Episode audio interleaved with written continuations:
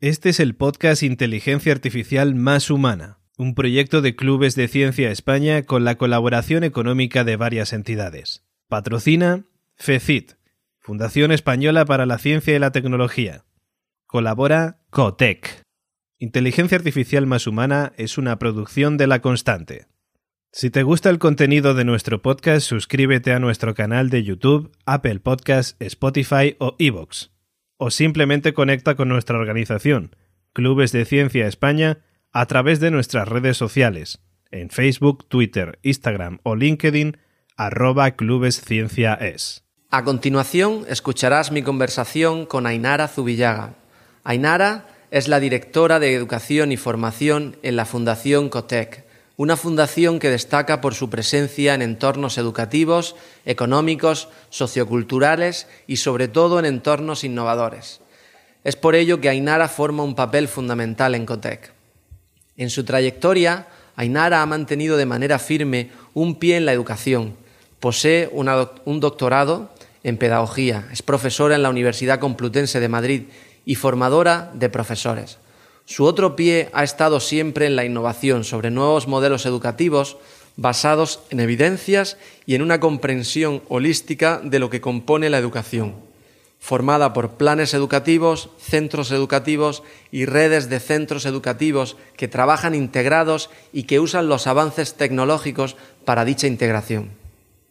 Finalmente, su corazón siempre ha estado en el ser humano como átomo indivisible de nuestra sociedad al cual se debe proporcionar herramientas educativas útiles y personalizadas, pero con un objetivo común, crear adultos con valores y habilidades que formen parte de un futuro socioeconómico donde destaque de manera explícita la inteligencia humana sobre la artificial.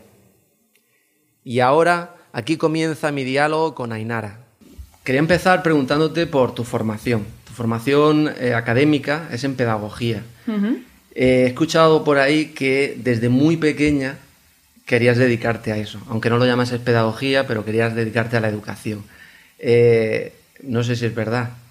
Sí, bueno, no tan pequeña, pero sí más o menos un poco desde la adolescencia. o sea, ya en el antiguo BUP, que es lo que yo hice, eh, yo creo que sí que tenía claro que quería estudiar eh, pedagogía, o sea, dedicarme a educación. Y fíjate, tenía claro que quería dedicarme a educación, pero tenía claro también que quería hacer algo que no implicara necesariamente trabajo de, aula, o sea, lo que es típicamente ser, lo que maestro, ¿no? maestro que, y esas dos cosas sí que las, las tenía más o menos claras. Y, y a mí es que me parece muy inspirador el compartir eh, en esas etapas un poco todavía inciertas, que tú tengas una visión de que quieres hacer algo, eh, compartir cuál era la, motivación, ¿no? ¿Qué, te llevaba, aunque fuesen pensamientos adolescentes, pero qué te llevaba a estar interesado en eso? Pues la verdad es que no sé si me has descrito como una persona reflexiva, pero no sé bien si sería capaz de pensar en lo que me llevó a esa edad a pensar que quería hacer eso, ¿no? Eh, antes había pasado por otras opciones, me gustaba mucho la arquitectura, la psiquiatría, o sea, cosas que son muy, muy diferentes, ¿no? Y al final, pues eh, es verdad que sí, que como en torno a los 15, 16 años, pues pensé que, que me gustaría estudiar pedagogía, que tampoco es una carrera que la gente la conozca mucho. O sea, quiero decir, la gente conoce más quizá lo que era el antiguo magisterio, ¿no? que, que pedagogía. Y, bueno, y sí es verdad que inicialmente mi tendencia era a dedicarme a lo que es el área de, bueno, que ahora se denomina inclusión educativa, en aquella época se hablaba de educación especial y era lo, como lo que yo tenía en la cabeza. O sea, hay una componente solidaria también, por tu parte. Bueno, social, sí. solidario me suena más como de apoyar algo, ¿no? Y en cambio me gusta verlo como que es un derecho inherente a a un colectivo de personas. O sea, despojar un poco esa, esa especie de, a veces, de, naturaleza asistencial que se quiere dar a, todo tipo de atención o de apoyo que se hace a ese colectivo y que no creo que, sea el enfoque, el enfoque correcto. Pero sí, iba hacia, hacia ahí y de hecho a lo largo de la carrera toda mi formación iba un poco complementaria a lo que era la universidad, iba encaminada a, todo ese mundo. Y llegaste al punto de hacer una tesis. Sí, pero eso fue posterior. Ahí ya, ves, cambié el, ya la vida, pues eso que pasa mientras uno va planificando. Y ahí efectivamente pasé de, querer eh, pues trabajar en, el área de, la diversidad, ¿no? pero más metida en terreno, por decirlo de alguna manera a que pues la vida me fue llevando por el mundo académico, que es un mundo en el que yo jamás pensé que, o sea, nunca lo contemplé como opción profesional. No, no, no estaba, nadie tampoco en la universidad te lo cuenta, esto es verdad, yo siempre lo digo allí cuando luego doy clase, no es una opción que, que esté sobre la mesa puesta y nadie te dice que existe. Eh, la posibilidad de desarrollar eh, carrera académica y es bueno pues una serie de de hechos mi vida profesional, como de primeros trabajos, de, bueno, ir un poco, pues, vas haciendo lo que te va saliendo, ¿no? Pues al final derivó en que efectivamente eh, ya estaba, cuando me quise dar cuenta, estaba metida de lleno en el ámbito académico y y lo siguiente fue pedir pues beca predoctoral y ya cuando entras en esa dinámica pues ya no tienes salida. ya estás ahí, ya estás ahí retenido. Tienes que terminarlo, sí. Ahora, ahora, estaba pensando que no, no me había acordado hasta el momento si conocía a otra persona que hubiese hecho una, una tesis en pedagogía. Y de hecho, pensándolo, digo, pues no, no conozco a nadie, pero sí que conocí en 2013 a la primer, la primer persona indígena del planeta, que hizo una tesis doctoral que se llama Abadio Green Stousel, es colombiano y es líder indígena, hizo su tesis en pedagogía. De hecho, creó, una, creó una carrera en, la Universidad de Antioquia que se llama Pedagogía de la Madre Tierra, para un poco integrar a los eh, indígenas en el mundo occidental, ¿no? Sí y también para conservar un poco el conocimiento que ellos tienen de su cosmovisión, ¿no? del mundo. Sí, sí, y bueno, te lo comparto un poco porque es que me he acordado de, de refilón. Bueno, es relevante porque es evidente que él percibe que la educación es una herramienta precisamente para esa transformación, ¿no? Sí, sí. ¿Y te importaría compartirme un poco de qué iba tu tesis? Y...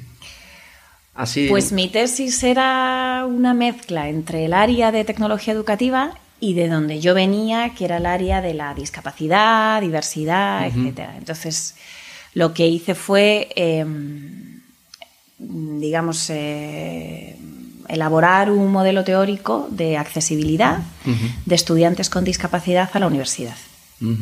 Mezclé un poco distintas áreas y, entonces, bueno, pues eso, eso fuera una cosa bastante novedosa en, en España, no, no, existía, o sea, se trabajaba el tema de la accesibilidad, pero se hacía fundamentalmente desde una perspectiva mm, eminentemente tecnológica, o sea, de pautas eh, de accesibilidad, pautas técnicas, ¿no? Eh, pero mm, yo creo que, que mi aportación fue incrementar el, modelo teórico y sí que había una parte técnica, pero también había una parte pues eh, educativa. ¿no? de, la experiencia educativa de los estudiantes con discapacidad en la universidad y cómo la universidad cubre o no cubre eh, pues estas, eh, estas necesidades que tienen ¿no? para que puedan participar e interactuar en igualdad de condiciones que el resto de, de sus compañeros. Sí, sí. O sea que ya había una parte también eso de, de, analizar los datos reales. Datos...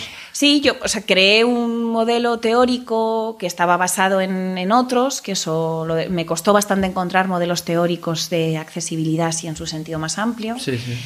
Eh, logré encontrarlo eh, y, y, bueno, pues mezclando varias ideas y adaptándolo también al contexto español, pues sí elaboré un marco teórico y luego es verdad que lo validé, en este caso en la universidad donde lo hice, que fue la Complutense. Entonces eh, entré a aplicar ese modelo a la Complutense para un poco determinar cuál era el nivel de accesibilidad en todas sus dimensiones ¿no? que tenía la universidad para poder dar respuesta a estos estudiantes. Qué, interesante. Yo es que tengo la tendencia a preguntar siempre que conozco a alguien que ha hecho una tesis, ¿de qué iba, no?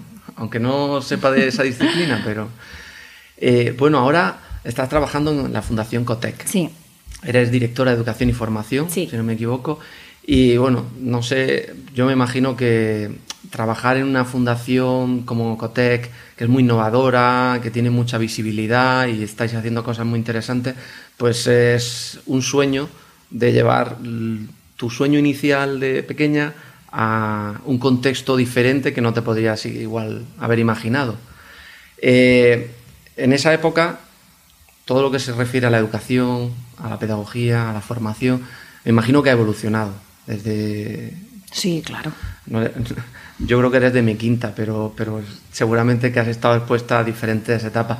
¿Cuál piensas tú que han sido las claves de la, de la evolución en, en la educación, en la pedagogía? Yo creo que en educación el problema es que hay dos ritmos de evolución. Hay uno de discurso y uno de práctica.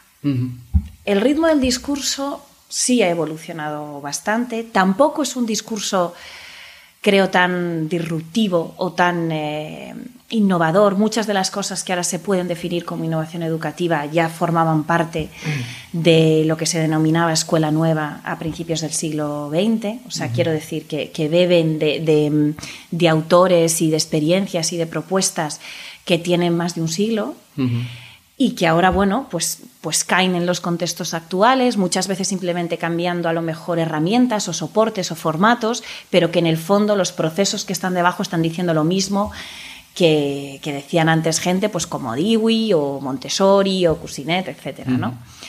Eh, pero la práctica le cuesta más cambiar. Le cuesta mm, bastante cambiar. La, la inercia de la cultura escolar es, tiene mucho peso, cae mucho y, Sí. y entonces el, el movimiento es muy lento. Luego ocurre, creo que, por ejemplo, yo eso lo he podido comprobar desde que trabajo en el ámbito de la I más de más I, en el sentido tradicional, ¿no? La educación es, es un sector en el que se innova bastante, pero se innova de manera muy dispersa. O sea, hay muchos profesores innovando, pero son islas de innovación que no convergen. Y eso hace que, mm, que sea muy difícil generar un proceso de transformación realmente potente que empuje un, un cambio, digamos, de, de mayor impacto, ¿no? de, de mayor magnitud. Entonces, sí se, se empiezan a dar ahora derivados de, de- de centros que ya sí trabajan desde esa perspectiva de centro, de redes de centros, pero esto tiene que, tiene que seguir sumando. Y otra, para mí otro hándicap que tiene el mundo educativo Sí. Es que le cuesta mucho integrar una cultura de evaluación rigurosa. O sea, en educación planificamos mucho, gastamos mucha energía, mucho tiempo y mucho trabajo en el diseño de proyectos, en el arranque, mucha ilusión, mucha motivación. Y cuando vamos llegando al final nos vamos desinflando, las cosas no se terminan de evaluar correctamente, entonces estamos como siempre en la casilla de salida. Vale, o sea, interpreto algo como lo que ocurre en el mundo ahora de la tecnología, de, de estar en una versión beta que va iterando, que va mejorando cada vez porque va recibiendo feedback de métricas.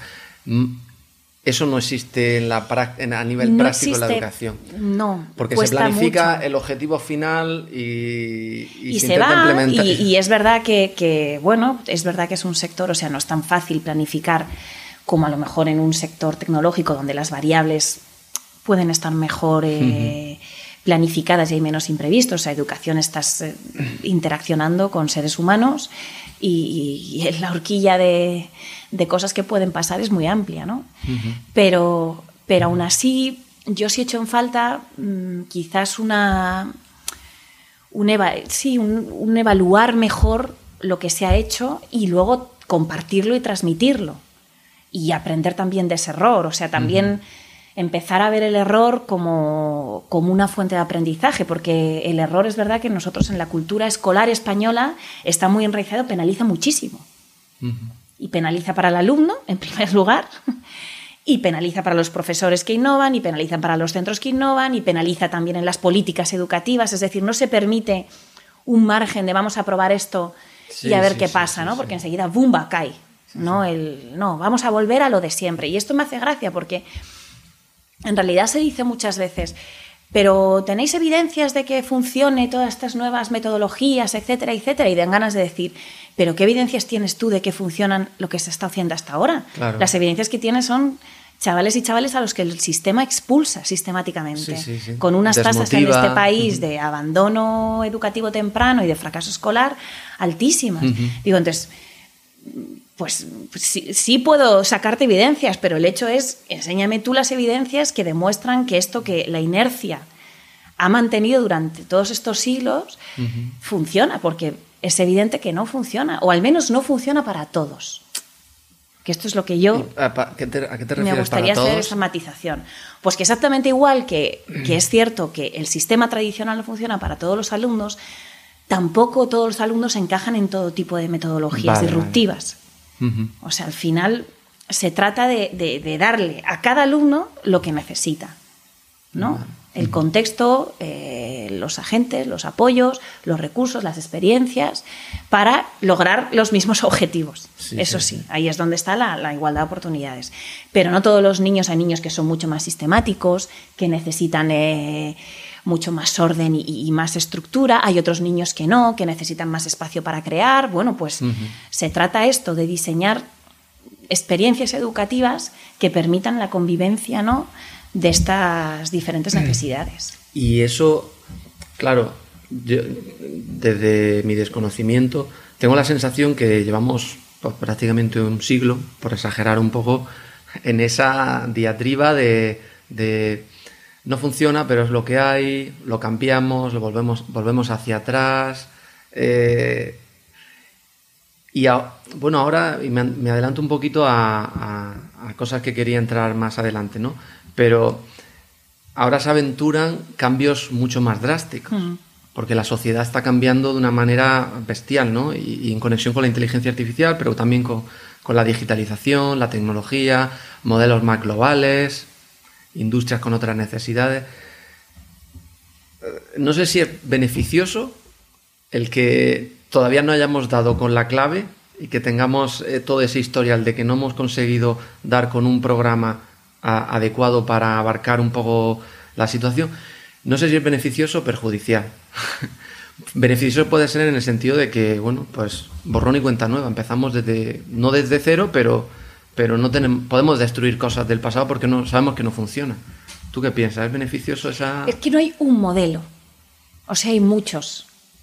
Y no, se puede buscar una receta para intentar aplicarla a todo el mundo. Igual que, por ejemplo, no se puede intentar traer un sistema educativo de otro país eh, aquí, por ejemplo, cada vez que sale, en diciembre salió PISA, cada vez que sale PISA empieza ya la guerra de países o de comunidades autónomas o, bueno, pues intentar exportar Finlandia aquí, pues no se puede porque no somos Finlandia en ninguno de los sentidos. La cultura falla. Eh, en todo, la cultura, ni la economía, ni la estructura social, ni la cultura escolar, ni el profesorado, ni los alumnos, ni las familias. O sea, es que no, ni el clima, quiero decir, es que no, no, no, somos eh, Finlandia. Entonces, eh, bueno pues hay que intentar un poco más allá. Hay cosas en las que evidentemente tú te puedes fijar, ¿no? Y son referentes. Hay otros, hay países o experiencias que son más cercanas, ¿no? Pues por ejemplo, Finlandia nos pilla más lejos, pero Portugal nos pilla más cerca y es un muy buen referente actualmente en educación, ¿no? Lo desconocía. Em, entonces, em, bueno, pues, pero por eso digo que no hay un modelo, o sea, no es coger Finlandia y traerlo, no es coger Singapur y traerlo, no es no, es eh, bueno, pues analizar lo que tenemos y crearlo desde lo que tenemos y desde lo que somos, con nuestras fortalezas y, nuestras debilidades, pero aprovechando también nuestras fortalezas, que son muchas. Sí, sí, sin duda. Si no, no deberíamos ya eh, tirar la toalla. Sí, yo creo que, que tenemos muchas fortalezas, sí. ¿Cuándo fue la primera vez que escuchaste la palabra inteligencia artificial o las palabras inteligencia artificial? ¿Y cuál fue la impresión que te causó, si te acuerdas? Pues yo creo que fue trabajando aquí en, en Cotec, sí. Eh, porque claro, a mí el, entrar aquí pues me, abrió un mundo de conocimiento y de, y de gente y de de círculos profesionales ¿no? que quedaban muy alejados de mi etapa anterior en la universidad y más centrado en lo que era la educación estrictamente hablando. ¿no? Em, y bueno, lo primero que me viene cuando pienso en inteligencia artificial, claro, es en una máquina, es un robot, es un poco un escenario de película futurista, ¿no?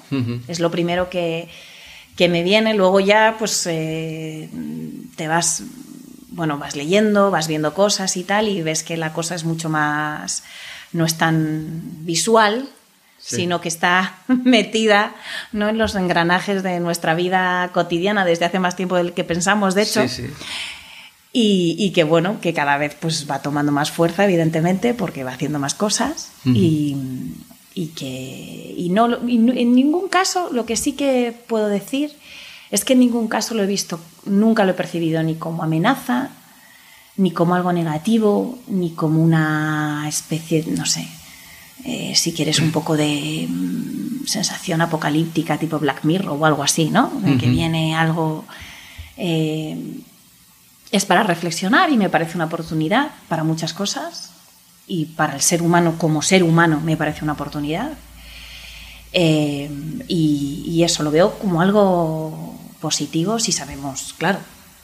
Como cualquier otra tecnología. adecuadamente y, apoyarnos en ello, no convertirlo en, enemigo. ¿no? Sí. Es más, yo creo que a lo largo de la historia, de, empezando por la prehistoria, cualquier tecnología, incluyendo el fuego como tecnología, siempre se ha utilizado para el bien y para el mal. Y la sociedad ha aprendido que en conjunto buscar el bien de esa tecnología, o el beneficio, mejor dicho, es siempre favorable para todo el conjunto, hmm. ¿no? Pero, en fin, es una realidad. Pero sí, la sensación que genera es, es la que tú dices, o la que tú, digamos, no experimentas, pero Sí, pero está ahí, evidentemente, porque, el, debate público gira en torno a, la amenaza de los robots, ¿no? Que es un poco como la, la, percepción, ¿no? La visión así general. Sí, y de hecho yo creo que es más, es más mediático eh, hablar de lo malo que de lo bueno, ¿no? Yo aquí canalizo un poco lo bueno, aunque podamos entrar también a debatir lo malo, que todo, todo tiene sus pros y sus contras, pero y te quería hacer una pregunta, porque conforme te ibas, te, dije al principio lo de hablar con expertos y no expertos de inteligencia artificial. Para ti, ¿qué es un experto desde el punto de vista educativo, en el que, bueno, intentas, en el mundo de, en el mundo de la educación se intenta ah, crear eh, profesionales, ¿no? Uno de los objetivos de la educación es llegar a profesionalizar a gente para entrar a un mercado laboral. Eh, en ese contexto, ¿qué es un experto? Para mí un experto es una persona que tiene conocimiento, que no quiere decir que ese conocimiento, como decimos nosotros en COTEC, en la definición de innovación, sea solamente científico. Es decir, hay expertos derivados de, su práctica profesional, que son muy expertos y que tienen una dimensión de, conocimiento que yo no tengo desde mi puesto de trabajo. ¿no? Entonces, eh, eso es alguien que, que, domina un conocimiento, pero hay conocimientos prácticos eh, igualmente valiosos que conocimientos teóricos o más de naturaleza científica o, académica, que es donde normalmente uno tiende un poco a, posicionar, Cuando escucha conocimiento directamente la cabeza parece que se dispara hacia, hacia esferas intelectuales, ¿no? Sabiduría, teoría. Y creo que cada vez es más evidente que eso no es así y que el conocimiento no está solo ahí. Hay conocimiento ahí, pero el conocimiento distribuido es una cosa, es un efecto, por ejemplo, de la tecnología. Distribuido, creado, compartido eh, por todos los sitios y derivado de multitud de agentes. Sí, al final como una persona funcional en la sociedad, ¿no? Que, dé mucha, que tenga mucha funcionalidad en la sociedad por las necesidades que hay. Y eso deriva de tener un conocimiento, una experiencia, una red de, recursos. Vale, sí. Lo que es importante es que, que, se trabaje, o sea, que cada persona que es experto esté eh, haciendo la función que le corresponde. Lo que no se puede pretender es que un experto eh, que es eh, maravilloso en terreno, eh, pues se dé por hecho que eso supone que es estupendo en una parte más eh, reflexiva. Puede serlo, pero puede Sí. ser que no. Sí, sí. Igual que eh, puede ser que una persona que es estupendo en la parte reflexiva, académica, analítica, Ujú. etcétera, pues luego Y tiene su no valor sea- en la sociedad Claro, como- no, como no ese- sea tan bueno cuando toque aplicar, ¿no? O cuando toque bajar mm, de la teoría a la práctica. Entonces, al final, a lo que vamos es a, a la fusión, ¿no? A la, a la interrelación de todo eso y, y a lo que a buscar a los mejores en cada en cada cosa y, y no pasa nada porque no se tiene que saber todo ni saber hacer todo ni bueno, Claro, es que es- yo creo que se confunde, o por lo menos yo lo confundo un poco la palabra, quizás porque empiezan por la misma letra, especialista y experto, ¿no? Porque un especialista que empieza, yo creo que a estar un poco denostada esa palabra en el mundo educativo y en el mundo profesional, porque se busca gente más que se pueda integrar más que que sea un especialista en algo y no sea capaz de comunicar todo lo que puede hacer en ese algo con el resto de los equipos o de, la sociedad. Pero un experto yo creo que tiene una componente así más de que ya se asume que, que tienes una- un valor, que tienes un valor para, para tu entorno. No sé, bueno, eh, eh, me parecía interesante discutirlo con- contigo. Bueno, vamos a entrar a, a las tres cosas que yo considero que, que afectan en general al mundo de la educación, como un mundo muy grande desde el punto de vista de la inteligencia artificial, la tecnología, eh, la digitalización. Eh, voy a ir una por una, ¿no? No te las voy a lanzar todas, ¿no? Pero, eh, bueno, buscando por internet inteligencia artificial, educación, uno encuentra eh, rápidamente los nichos donde se van a aplicar y donde van a explotar un poco cosas nuevas, ¿no? Y uno de ellos es la hiperperso- hiperpersonalización de la educación. sí. Otro es el, el generar oportunidades de asistencia de voz o incluso de otro tipo de formato, tanto para los estudiantes como para los eh, profesores, ¿no? Como asistentes, que no son personas, pero que son máquinas, pero que, te dan una asistencia para, para automatizar cosas.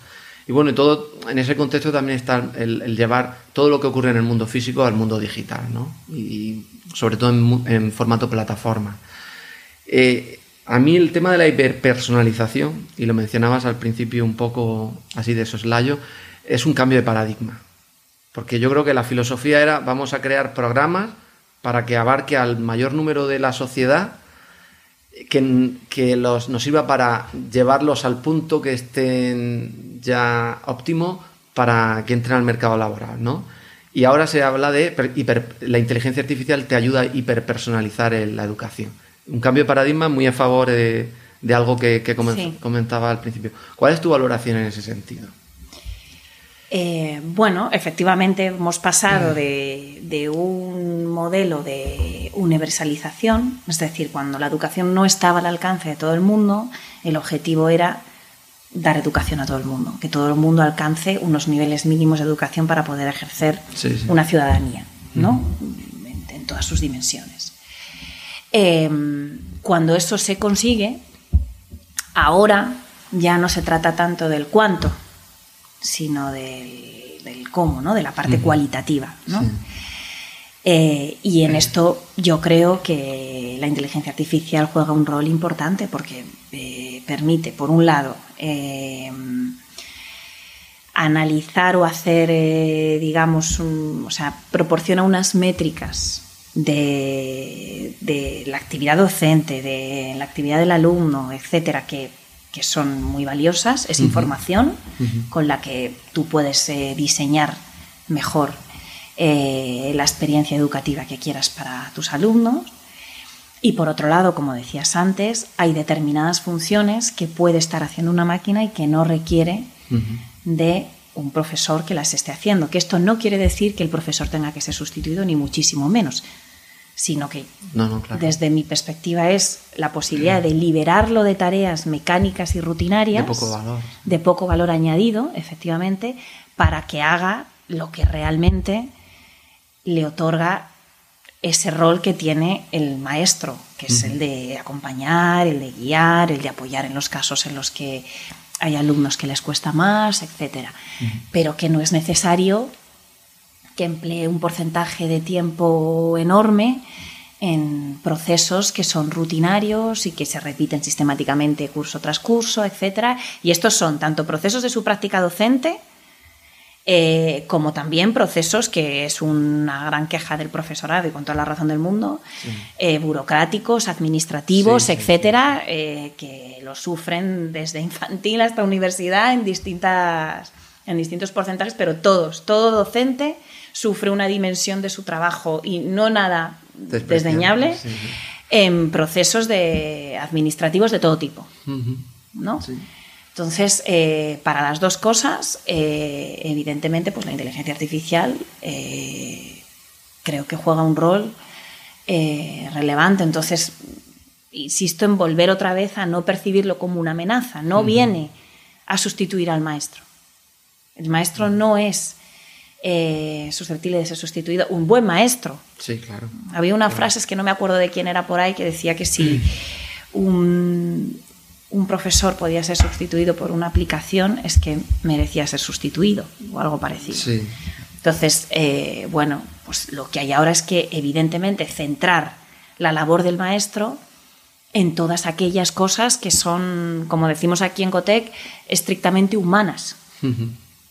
¿No? De acompañar a los niños y niñas, de eh, bueno, pues de generar espacios de colaboración, de trabajar conjuntamente con ellos, de generar eh, capacidad crítica, creatividad, innovación, eh, bueno, pues empatía, gestión de aula, porque ahora el aula cada vez es más compleja en todos sus niveles, no académicamente, o sea, precisamente por esa diversidad derivada de, este proceso de universalización, el aula es tremendamente diversa. Entonces, esto hay que gestionarlo y eso consume eh, muchísima energía del profesor, ¿no? No tanto en el contenido, ¿no? Que es donde tradicionalmente ha estado puesto. Entonces, bueno, pues yo creo que le libera un poco de, toda esa parte, incluso la de acceder al contenido. O sea, antes invertía muchísimo tiempo en transmitir contenido. Ahora ya no es necesario transmitir el contenido. El contenido está a golpe de tecla, o bueno, de dedo. Y mucho más escalable, mucho más... Entonces, bueno, pues mm, eso le permite, eh, quizá yo creo, profundizar en la parte más humana de, lo que es ser maestro. Ah, la verdad que se avecina un tiempo un poco oscuro en ese sentido, pero por la incertidumbre, por los cambios, pero por otra parte, yo creo que se va a, va a converger en buscar las cualidades más humanas que podamos transmitir al nivel que lo estábamos haciendo antes maestro-alumno. Y eso a nivel de civilización humana es genial, porque estamos reencontrando más, o sea, intentando apoyarnos más en ello. Y, y, bueno, el comentario que hacías de no viene a sustituir a los, a los, mm, a los buenos maestros. Y bueno, igual es que los malos maestros sí que hay que sustituirlos, pero, o sea, de hecho hay que apartarlos, ¿no? Porque a mí el, terreno de la educación siempre me, ha gustado como usuario. Yo me sentía muy cómodo siendo estudiante y, me dio mucha pena dejar de serlo, aunque bueno, me sigo considerando estudiante porque sigo estudiando por mi cuenta, pero el, es un mundo fascinante. Es nuestra primera etapa, eh, de, los primeros 20 años de nuestra vida o 20 y pocos años de nuestra vida. Y yo creo que es una etapa a disfrutar cuanto más humanamente mejor, ¿no? Sí, sí, totalmente. Pues eso es lo que yo creo que permite, ¿no? También toda esta, esta tecnología. Y por otro lado, evidentemente, también tiene un impacto en lo que es el proceso educativo en sí mismo, porque ya no se trata de formar para que los alumnos adquieran información y la reproduzcan, que es lo que ha pasado hasta ahora, sino de formar para precisamente todas esas competencias estrictamente humanas. ¿no? Eso, era muy triste, eso de aprender las cosas de memoria. Lo que no pueda poder hacer un robot. O sea, eso es en lo que hay que formar. Entonces tiene un doble impacto, por decirlo de alguna manera. Tiene un impacto en tu práctica profesional, porque creo que es un apoyo importante y muy valioso. Y luego tiene un impacto en lo que es la, naturaleza, la esencia de, tu trabajo, ¿no? Sí, sí. fíjate que me acuerdo que cuando estudiaba en el instituto, eh, pues estudiaba historia, ¿no? Pues, ¿qué tenía que hacer? Memorizar el contenido. y tenía otro examen de física después y me iba a los apuntes de física y la tendencia era a memorizar también, fórmulas, procesos, pero no a entender lo que había detrás. Y me resultaba incómodo, porque además me gustaba mucho la física, pero lo hacía por inercia. Y eso realmente es que eh, ahora lo veo con... me da un poco de asco. Verme en esa situación, ¿no? Pero en fin, es, lo que es, el pasado de, la educación nuestra. Eh, vamos a hablar de plataformas, ¿no? Como un agente donde también van a ocurrir eh, procesos de educativos. Es la educación llevada al mundo online por lo menos en, cierta parte, ¿no?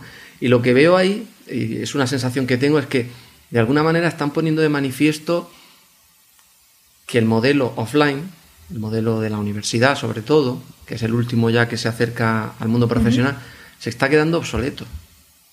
O están poniendo en cuestionamiento eh, lo que ofrecen lo están poniendo en cuestionamiento desde el punto de vista de, jolines, si yo puedo hacer, aprender todas estas cosas eh, a mi ritmo, en una plataforma, con profesores de universidades prestigiosas que no están ahí por, que es simplemente por prestigio.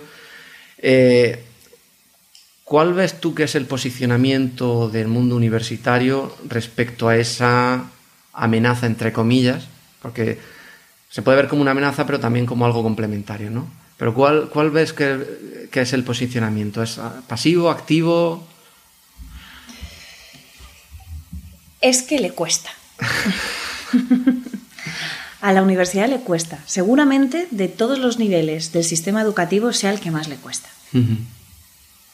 El que más todo ese peso que yo te decía antes de cultura profesional eh, cae eh, de manera más... Eh, pesada, valga la redundancia, y entonces cuesta más avanzar. Yo creo que la educación escolar se ha puesto más las pilas, están pasando muchas más cosas, eh, la formación profesional sin duda, están pasando muchas cosas y es un ámbito del cual, por cierto, hay que aprender bastante, tanto el tramo escolar como el tramo universitario especialmente. Y la universidad le cuesta, le cuesta mucho, porque yo creo que una de las cosas estupendas que tiene la universidad, que es la, capacidad de ser individual, es decir, puedes trabajar en muchos sectores prácticamente tú solo, ¿no? Em, en un mundo conectado y de colaboración, juega en su contra, porque le hace moverse mucho más despacio. Porque cada uno se mete en su despacho, en su clase, en su investigación o en su grupo de investigación o lo que sea, y entonces cuesta más.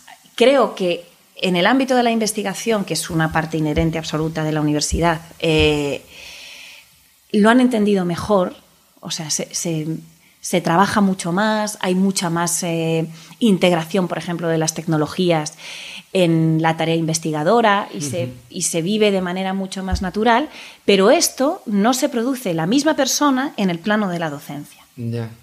Casi nunca. No había reflexionado en esas dos patas, ¿no? La investigación. Claro, este, este, concepto de PDI, ¿no? Que es que somos en la universidad, docente investigador, la pata de investigador, yo creo que sí ha sabido adaptarse mucho mejor a los tiempos, no sé, porque a lo mejor hay también instancias externas, eh, convocatorias. es más competitivo. Es más competitivo, hay más rendición de cuentas, claro. Entonces no te queda más eh, remedio, ¿no? Si no quieres perder el tren, por decirlo de alguna manera. Pero la pata docente se ha quedado, pues. Eh, sí, y le cuesta mucho. y le cuesta mucho. Eh, y, a mí, por ejemplo, me llama la atención que, toda esa colaboración y ese concepto de grupo, ¿no? de investigación que sí se tiene en ese área, es muy rara los casos en los que se produce esa experiencia de grupo de docencia. Sí, traducirlo ahí a... No, no, no... O sea, yo soy la primera que cuando voy a la universidad a dar clases estoy transmitiendo a mis alumnos eh, trabajo colaborativo y hago dinámicas de trabajo colaborativo con ellos, pero luego llego al despacho y estoy yo sola y me coordino muy poco con muy poca gente. O sea, yo la primera, quiero decir, en tono sí, sí, sí, sí. Hago la autocrítica, ¿no? En ese sentido. Y no hay, creo, ni espacios, ni mecanismos, ni se promueve, ni... Así como creo que en investigación sí, y es clarísimo ¿no? a dónde ha ido avanzando incluso la legislación, la nueva normativa de doctorado y tal, se ve que debajo subyace el, el concepto de grupo, de equipo. Sí. ¿no? Sobre todo en disciplinas a lo mejor como la mía, en la que era más sencillo trabajar individualmente, porque hay otras disciplinas experimentales en las que sí son necesarios equipos, recursos, bueno, y al final lo que tú haces es parte de un proceso pues, más amplio. Pero en la mía, que es muy habitual hacer la tesis doctoral solo, solo, eh, pues yo creo que eso cuesta mucho eh, trasladarlo a, al terreno de, la docencia. Entonces a la universidad le cuesta le cuesta, le cuesta bastante. Y luego esa brecha se ve, yo creo, más porque es efectivamente la que está previa de manera directa a lo que es el paso al mercado laboral. Entonces, la brecha que, se, a la que se acusa el sistema educativo siempre de tener frente a la sociedad, en la universidad es mucho más evidente, porque es que lo siguiente paso de la escalera es el, mundo laboral. Entonces ahí es donde... Es a la que es más fácil eh, eh, eh, asignarle el error, ¿no? O, la... Sí, la que es como más directa, ¿no? sí, la Y bueno, cuando hablas de universidad, obviamente la española la conocerás, el, el, entorno español lo conocerás mejor que ninguna, pero ¿te refieres a nivel global o a nivel, bueno, global, europeo o bueno, yo mis experiencias de universidades fuera, de estancias eh, de investigación, cuando hacía el doctorado y tal, es muy diferente. La universidad fuera es muy distinta. O sea, es una universidad que efectivamente ves que está mm, no está tan centrada en el contenido. O sea, nosotros aquí tenemos un nivel de conocimiento académico, yo creo, muy elevado, la verdad. Y luego, en cambio, nos cuesta más eso, lo que es el la parte más, más práctica, ¿no? O sea, el hecho de, trabajar con otros, de investigar, buscar tus recursos, hacer tus pequeños eh, pues ensayos o, reflexiones con aportaciones personales, no de reproducir el contenido de otros. Sí, sí, sí, claro. Eh, creo, de participar en clase. Por ejemplo, yo eso lo notaba mucho fuera. Allí se mataban por participar. y, aquí yo pregunto a los alumnos y la mayoría bajan cabezas, casi siempre. que luego me doy cuenta porque luego cuando yo estoy a lo mejor en otra formación o, yo formo parte del público de alguien que me está dando una conferencia o, un curso, yo, yo misma también tiendo a hacerlo. O sea, yo, también lo veo conmigo, ¿no? Dice, pues bueno, a ver... Eh, eh, venga, a ver quién quiere empezar, tal, y, es como que automáticamente es una inercia, no sé, que tenemos, ¿no? Supongo que será de la cultura. Yo creo que las nuevas generaciones están cambiando eso un poco. Sí, eh, sí, eso es verdad. Sí. Porque estaba la, imagen esta del mm. profesor como un personaje muy distante a ti y una persona de una persona un personaje de autoridad. Y claro, ante la autoridad uno siempre baja la, baja la cabeza, ¿no? Mm. Y yo creo que eso ya se está cambiando un poco, incluso por parte del profesorado, ¿no? Sí. De, romper Hombre, esa. Claro, inevitablemente. Generar más, más vínculos. Sí, sí, sí. Y luego también hace que cada vez pues hay más gente que se va fuera, vuelve, trae lo que ha visto fuera. Eso y eso Y eso yo creo que, por ejemplo, se nota mucho en nuestra generación, o si quieres incluso una anterior ya se empieza a notar mucho eh, para bien, ¿eh? O sea, todo eso que, que, se ha aprendido fuera, ¿no? Y que, y que se empieza a traer aquí, que empieza, yo creo, a permear en, en, prácticas, en procesos, en cosas que, en formas de trabajar que, que tenemos, sí. sí. Eh, voy a pasar al segundo, al segundo, la segunda idea un poco de, del impacto de la inteligencia artificial en educación. Esta sería un poco más indirecta y en el sentido en el que eh, obviamente donde más se está aplicando es en el mundo de la industria, a través sobre todo de la automatización de procesos, o sea, tareas que a lo mejor antes el ser humano tenía que hacer manualmente o mecanizado, pero con una supervisión muy intensa, y ahora eh, un, algoritmo y una máquina te lo hace eh, instantáneamente. Eh, claro, desde esa, punta, desde esa perspectiva y enfocado a la educación, uno se plantea, ¿vale? ¿Por qué me voy a formar? ¿Por qué me voy a especializar en X si esa tarea está o se ve que va a llegar a, automatizarse? Eh, es muy lícito pensar eso, ¿no? y, un poco plantearse de cara a estudiar algo, plantearse eh, que, en qué nivel esa disciplina va a ser automatizada. Y desde ese punto de vista, pues en la educación la reflexión debería ser, o me imagino que es, eh, bueno, tenemos que reenfocar un poco en qué áreas tenemos que, trabajar, ¿no? Que para dar valor. Eh, ¿Cuáles piensas tú que, cómo se tiene que gestionar ese cambio en cuanto a contenido, casi que diría yo, de, de, disciplina? Bueno, cuando tú te formas para, para cualquier tipo de profesión, tú, o sea, una profesión no es, no es una tarea, una profesión es un conjunto de tareas. Mm. Y un conjunto de tareas que es muy posible que dentro de una misma profesión también vayan variando a lo largo de todo el desarrollo profesional, ¿no? O sea, lo que es mi profesión ahora no es mi profesión hace no lo era hace 20 años, ¿no? No tenías que hacer las mismas cosas y no lo será dentro de 20, ¿no?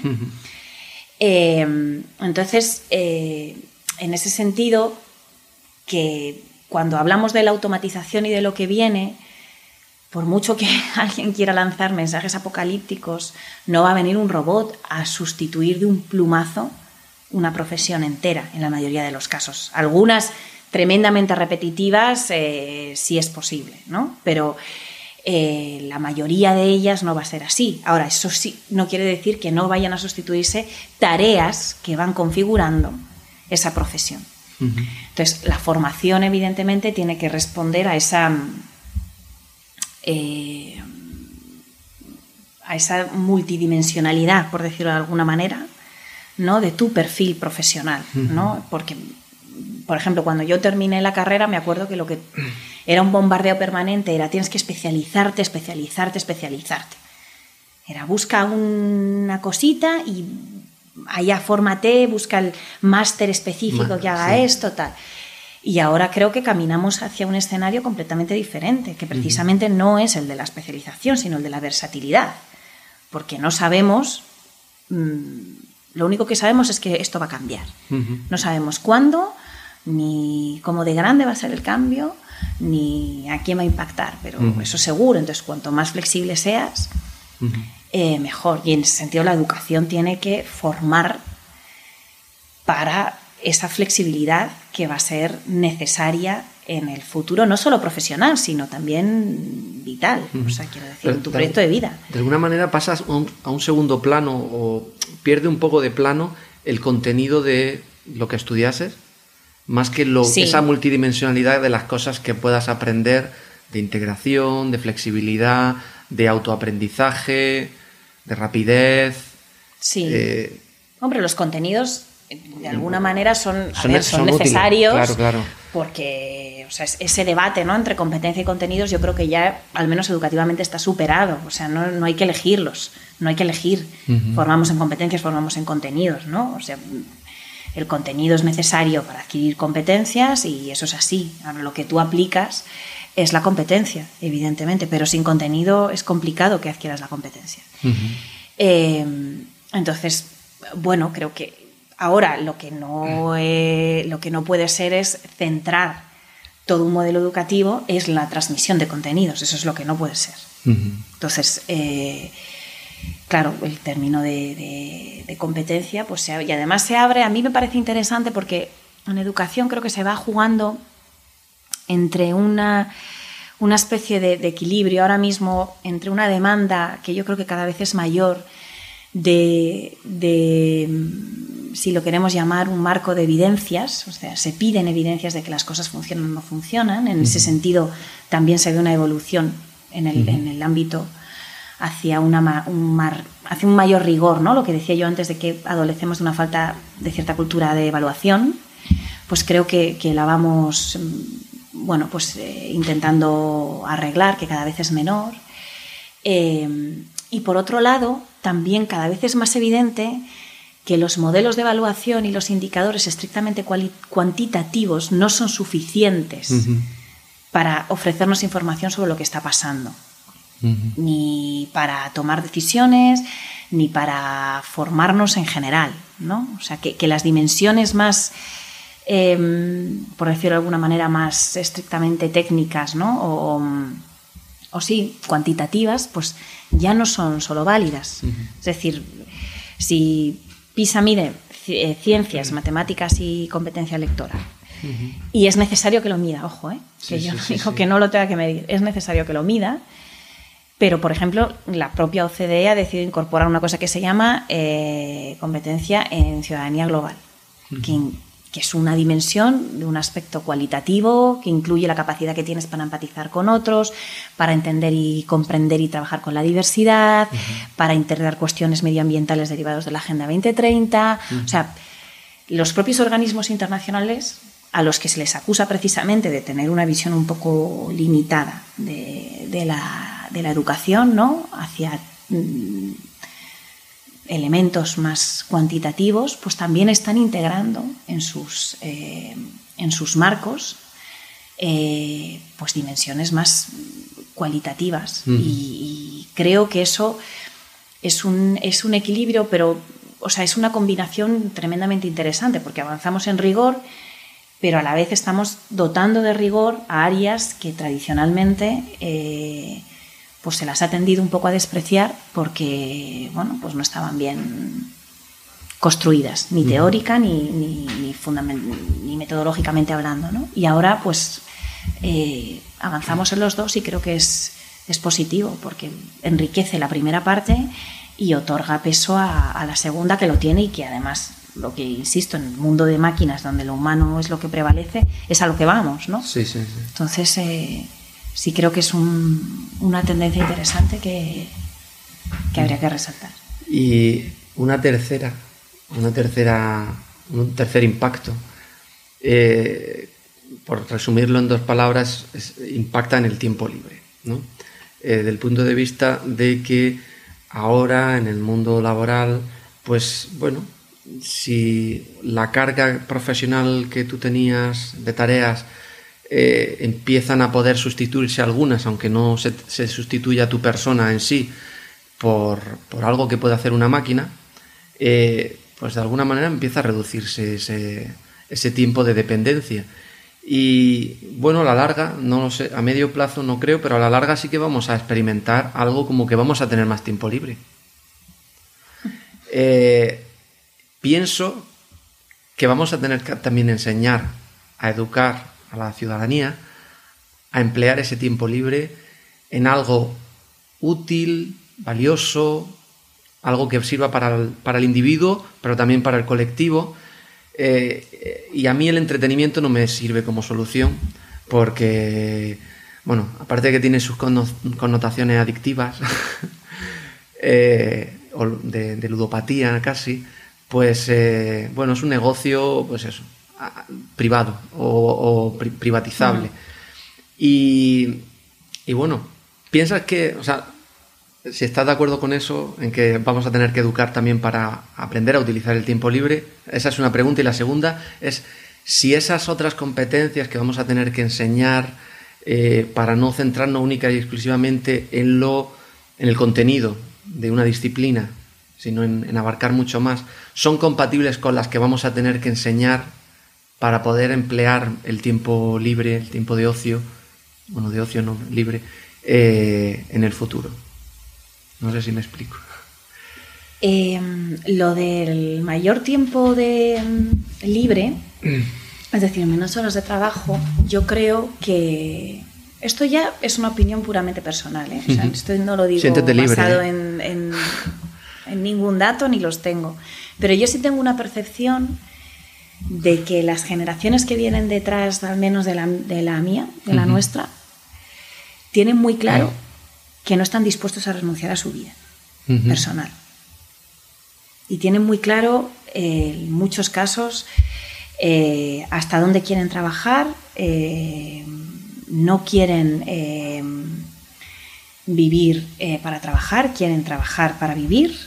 Y ya si esto va además de la mano ¿no? de una eh, maternidad, paternidad cada vez más compartida y, yo creo que eso se, traduce eh, también en, lo que en, el hueco que cada uno le da al trabajo frente a su vida personal. Eh, y ahí yo creo una mayor valoración de tu tiempo, tu tiempo como persona, fuera de lo, de lo, que es tu trabajo. ¿no? Y yo creo que en eso eh, son más, más tajantes, al menos de lo que he sido yo. ¿no? Y de lo que soy yo. Yo me incluyo también. Eh, y me parece una, una, cosa que en contra de lo que hay mucha gente que dice es que los jóvenes ahora vienen, que no quieren trabajar tal, me parece una cosa buena, porque ellos, bueno, pues saben marcar los límites ¿no? de lo que consideran que es su trabajo y tiene que serlo, y no quiere decir que no sean profesionales, mm. y luego el derecho que tienen, faltaría más, a su, a su vida personal. ¿no? Y luego, en cambio, sí veo que es eh, también gente que no le importa las horas que tenga que echar a algo que le motive muchísimo. O sea, es gente que se mueve mucho por, motivaciones personales, por pasiones. Sí, que uno externamente a lo mejor llamaría está trabajando. Que les guste, sí. Y entonces en eso puede ser que esa motivación o esa pasión forme parte de su trabajo y entonces ahí emplean mucho tiempo. O puede ser que parte de ese tiempo de libre que tú estés diciendo lo usen para precisamente poder desarrollar eh, pues cosas que, les gusta o que les apasiona o en las que también, por ejemplo, es una juventud que creo que en contra de lo que se dice, eh, tiene también un, un componente de, participación social eh, marcado. No hay más que ver toda, toda la lucha de cambio climático, quién la está liderando, por ejemplo. Eh, y yo creo que parte de ese tiempo de más libre que es previsible que tengamos también se puede canalizar a través de todas estas, de todas estas iniciativas, ¿no? O sea, de, pues eso, de, personas pues que al final, eh, como parte de ese tiempo libre, también eh, decidan ejercer una ciudadanía, si se quiere decir así, mucho más activa y, más más en conciencia y más bueno vinculada con su comunidad, eh, eso, comunidad, amigos, eh, familia, o sea, en el sentido más amplio. ¿eh? Y claro, eso dices que se está, es una percepción que Esto tienes es una sensación mía. Yo también la tengo. De, de, lo que, pues a lo mejor de cuando hablo con gente que es pues en torno a 30 años, o cuando les he tenido que entrevistar para una entrevista de trabajo, o cuando les veo trabajar o cuando, cuando me relaciono con los alumnos en la universidad, o sea, que al final pues, pues vas teniendo tus feedback, ¿no? De, tus que evidentemente no es representativa ni muchísimo menos, pero tengo esta sensación. Sí, hay algún... Hay, se están viendo matices que te dan a pensar eso, a mí también me, ocurre, pero creo que está surgiendo de alguna manera espontáneamente y no conducida por un modelo educativo, un modelo diverso de, educativo. ¿Piensas que se incluirá en los modelos educativos? esa, eh, esa visión de un poco entrenar a la sociedad para algo que a una escala mucho mayor que actualmente pues vamos a necesitar digerir. Ojalá, ojalá se ojalá el modelo educativo pues pueda ir hacia un modelo más de formación de ciudadanía en su sentido más amplio. Ojalá, porque eso tendría un impacto no solamente en lo que son ellos y sus personas y sus vidas, sino evidentemente en la sociedad que construimos. este proyecto nace de, esos brotes verdes. Eh, una, pregunta, bueno, me lo has contestado antes, pero ¿cómo, percibes entonces el, el, mundo que se nos aproxima, sobre todo... Eh, agitado por la inteligencia artificial? ¿Con miedo o con pasión? Me imagino que con pasión. Yo sí, en general yo no soy una persona muy pesimista, es decir. Y entonces eh, cualquier cambio eh, me parece que es una oportunidad. Entiendo, eh, y a mí a nivel personal también me pasa, o sea que mi primera reacción es de, ¡Ah! Vale, ¿no? Como que te agobia lo que viene, ¿no?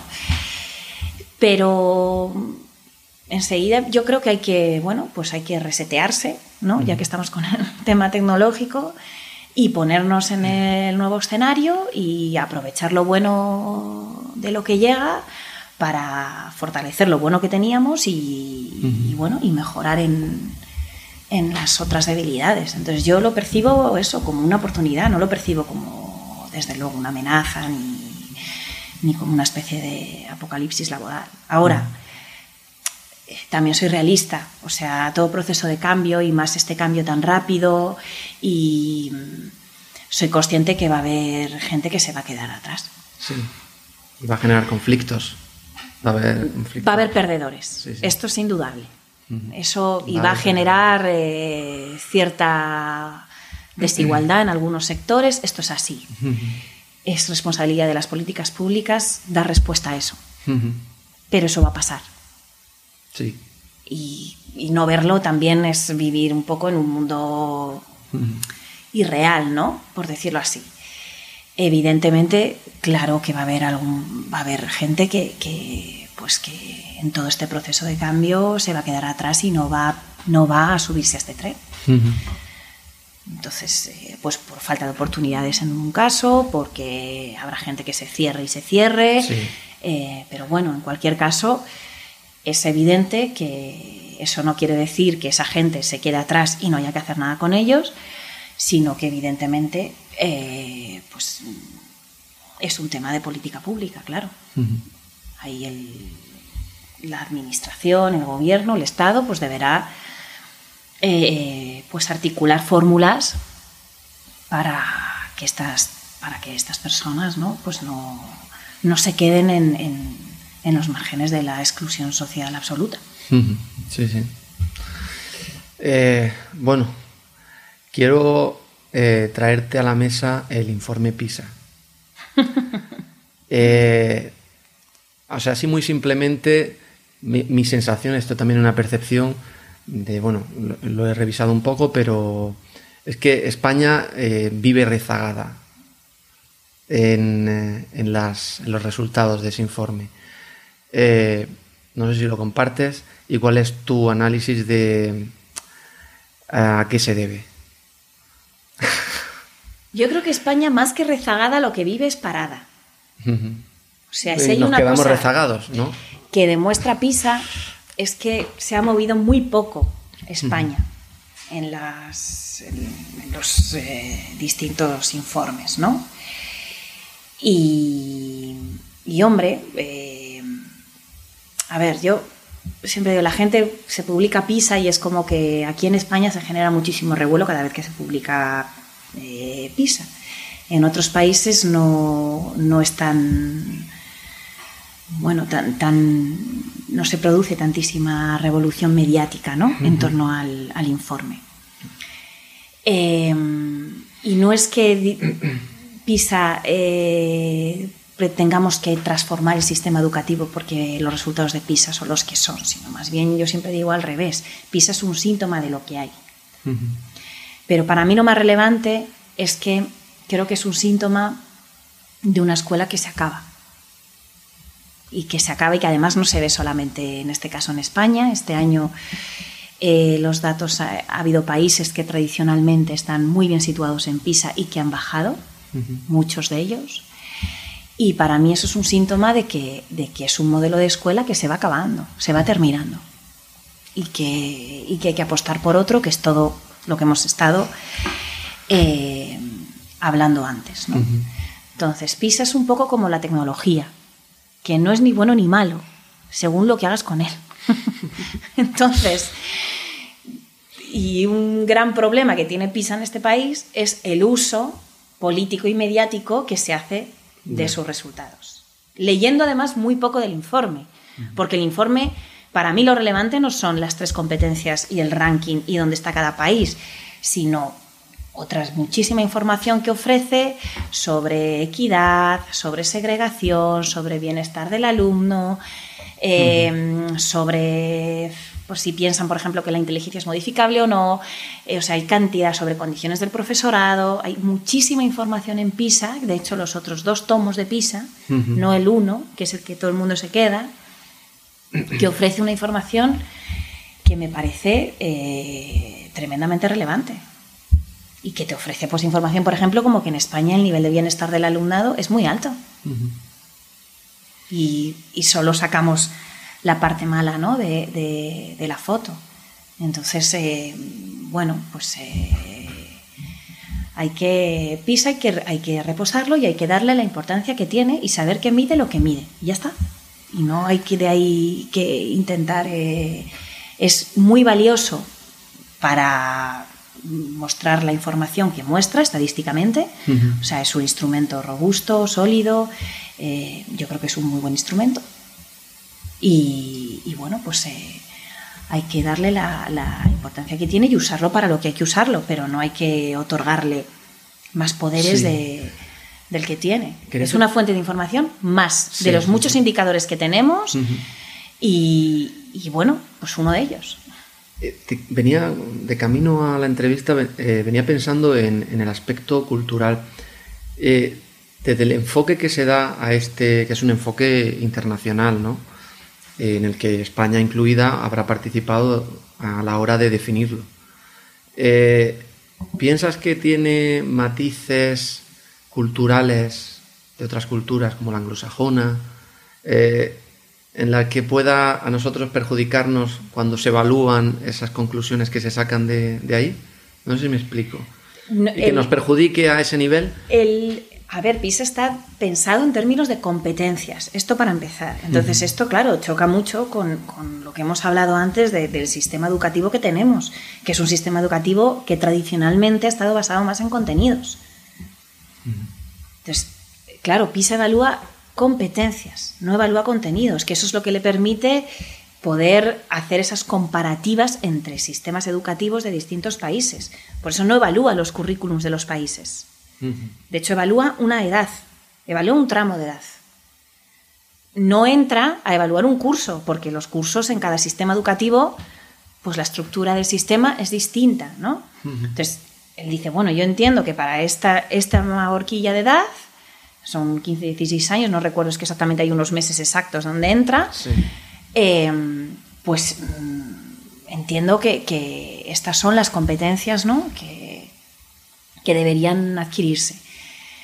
Claro, nosotros tradicionalmente hemos tenido un sistema educativo, insisto, que hasta aún más centrado en los contenidos. Entonces, al final, hay una parte del examen, por decirlo de alguna manera, que es saber hacer el examen.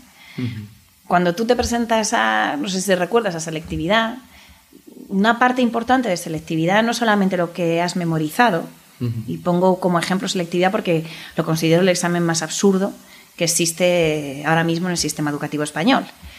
Absolutamente memorístico y sin sentido ninguno y que además creo que, que, se carga una etapa educativa que es el bachillerato porque solo está hecho para pensar en, ese examen. El último curso ¿no? se centra. Entonces, eh, entonces parte de selectividad de, de, la, de la EBAU ahora es eh, saber hacer el examen, saber contestar, saber organizar bien, presentarlo bien, tal. Eso es una parte. El examen de conducir, tres tantos de lo mismo.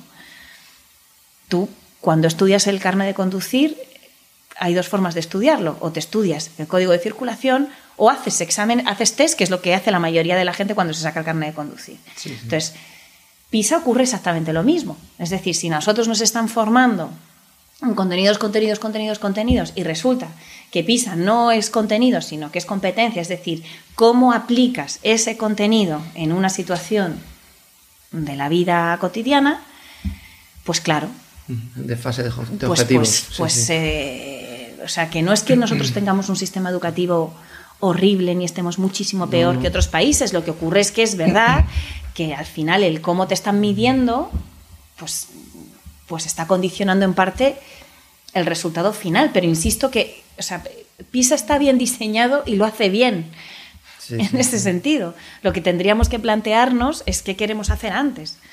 o sea, la, alarma está en, el sistema educativo en general, en cómo está planteado. ¿no? Y habló incluso en esto desde los, o sea, desde cómo está planteado legislativamente hablando. O sea, los currículums, por ejemplo, en España son enormes. Los profesores no pueden, no tienen margen para poder eh, realmente centrarse en, otras cosas que no sean la, transmisión de, contenidos, porque todas las reformas que se han hecho en este país, a nadie se le ha ocurrido que habría que quitar currículum, no, lo ponen, y vamos a meter otra asignatura, y vamos a meter otra asignatura.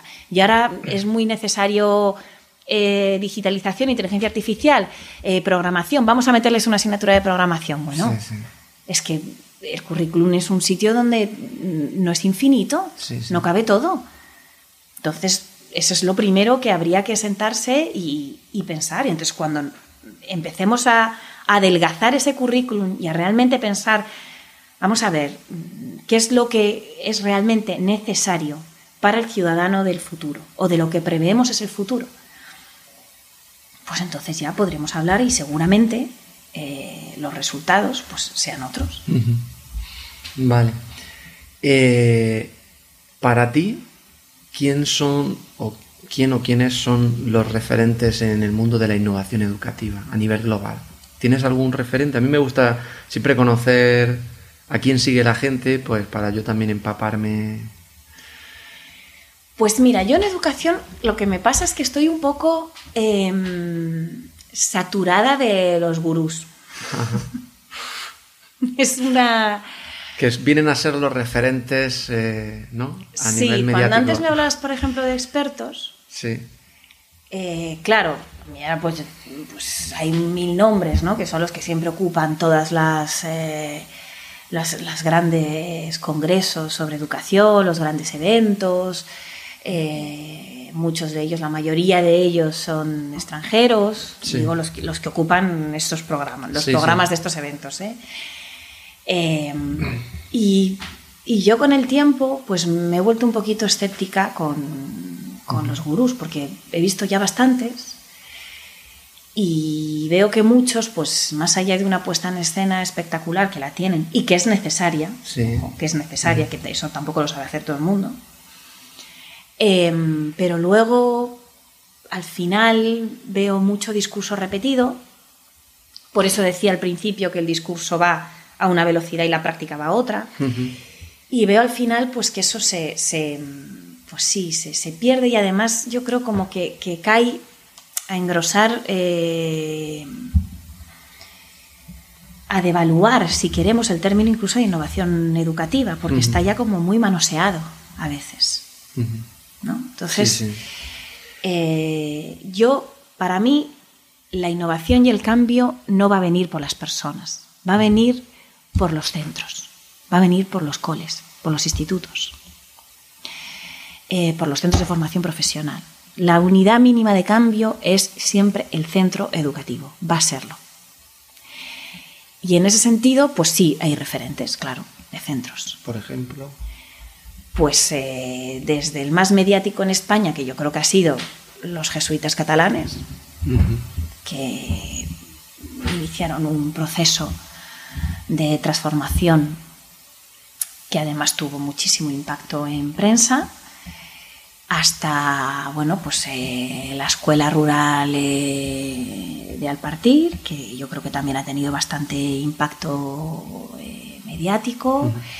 Y a nivel global así que tú que tú personalmente sigas porque dices quiero estar un poco en la cresta de la hora de lo que se mueve en el mundo de innovación educativa estos dos ejemplos que te he dado yo sí les conozco, he estado con ellos, vamos, que, conozco el proyecto desde dentro eh, y mm, la verdad que hay, muchos, claro, por ejemplo, todo el movimiento de escuelas Chainmaker, hay muchísimas escuelas ahí eh, que lidera SOCA que son eh, referentes y son ejemplos de, cambio. Y, y, en realidad yo creo que hay muchos más de los que salen casi siempre en, casi todos los, el Instituto Miguel Catalá aquí en Coslada.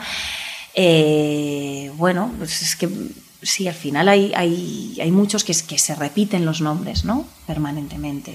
Málaga, el, el, Cartima también, o sea, hay... pero hay más de lo que eh, sale, yo creo. Y yo creo que el siguiente paso son las redes. En esto, por ejemplo, en Cataluña lo han hecho muy bien. ¿No? Se han articulado en torno a redes, en eh, lo que sería Escuela Nueva 21, por ejemplo, es un, ejemplo clarísimo de, redes de escuelas que se, que se unen y además en colaboración con, con un elemento que a mí me parece muy importante en los planteamientos de política educativa del futuro, que son los municipios, el rol que tiene que jugar el municipio. Y bueno, pues para crear realmente esa, esa comunidad en su sentido más amplio, ¿no? Comunidad educativa en su sentido más amplio. Ok. Y bueno, la última pregunta. Em, a ver. hay expectativas. algunos amigos me dicen que es la pregunta del dinero, ¿no? No sé si, si conoces la resistencia. Que, hacen siempre. No, te, voy a preguntar cuánto dinero tienes. ¿Cuánto dinero tengo en mi cuenta? pues ahora poco. Pero la repito, la repito siempre. Eh, vale, eh, la pregunta es la siguiente. Este, el contenido de esta, eh, de este diálogo, de esta conversación, lo vamos a lanzar por plataformas como YouTube, Evox, Spotify, iTunes, donde bueno, la gente lo puede consumir.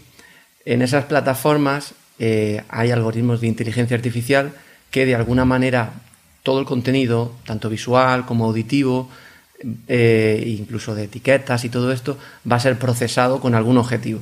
El que pongan las, las plataformas como objetivo. Desde ese punto de vista, no solo los espectadores van a escuchar el contenido, sino que también un algoritmo de inteligencia artificial va a interaccionar con nuestro contenido. La pregunta es, ¿qué le dirías a ese algoritmo? ¿Qué le diría para qué? Para que lo... ¿Qué le dirías? ¿Qué le dirías? Es, un hecho que eso va a ocurrir, ¿no? Estarás de acuerdo conmigo. Entonces, eh, con el objetivo que tú quisieses, ya que, se va, ya que vas a poder comunicarte con él, ¿qué le dirías? Pues es difícil, ¿eh? Yo creo quizás que si pudiera identificar elementos eh, comunes, ¿no? Que, mm, a los distintos discursos que se vayan a producir ¿no? en esta dinámica ¿no? de conversaciones. me, parece muy original. o sea, sí, de, todas, de todos estos diálogos sobre la inteligencia artificial derivado de, bueno, no solo de este, de este ciclo, sino de otros, ¿no? Eh, de todas estas reflexiones derivadas de la inteligencia artificial que surgen ahora en este momento inicial, o sea, absolutamente de, es un bebé la inteligencia artificial ahora mismo, ¿no? Eh, pues si pudiera eso, detectar eh, elementos comunes a los discursos que luego se pudieran ver a medida que el bebé va creciendo,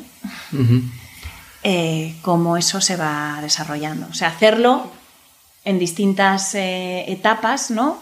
de la reflexión sobre este fenómeno. Sí, como si, por ejemplo, procesase eh, este contenido. Una especie de análisis de discurso, ¿no? Pero sofisticado, por decirlo de alguna manera, ¿no?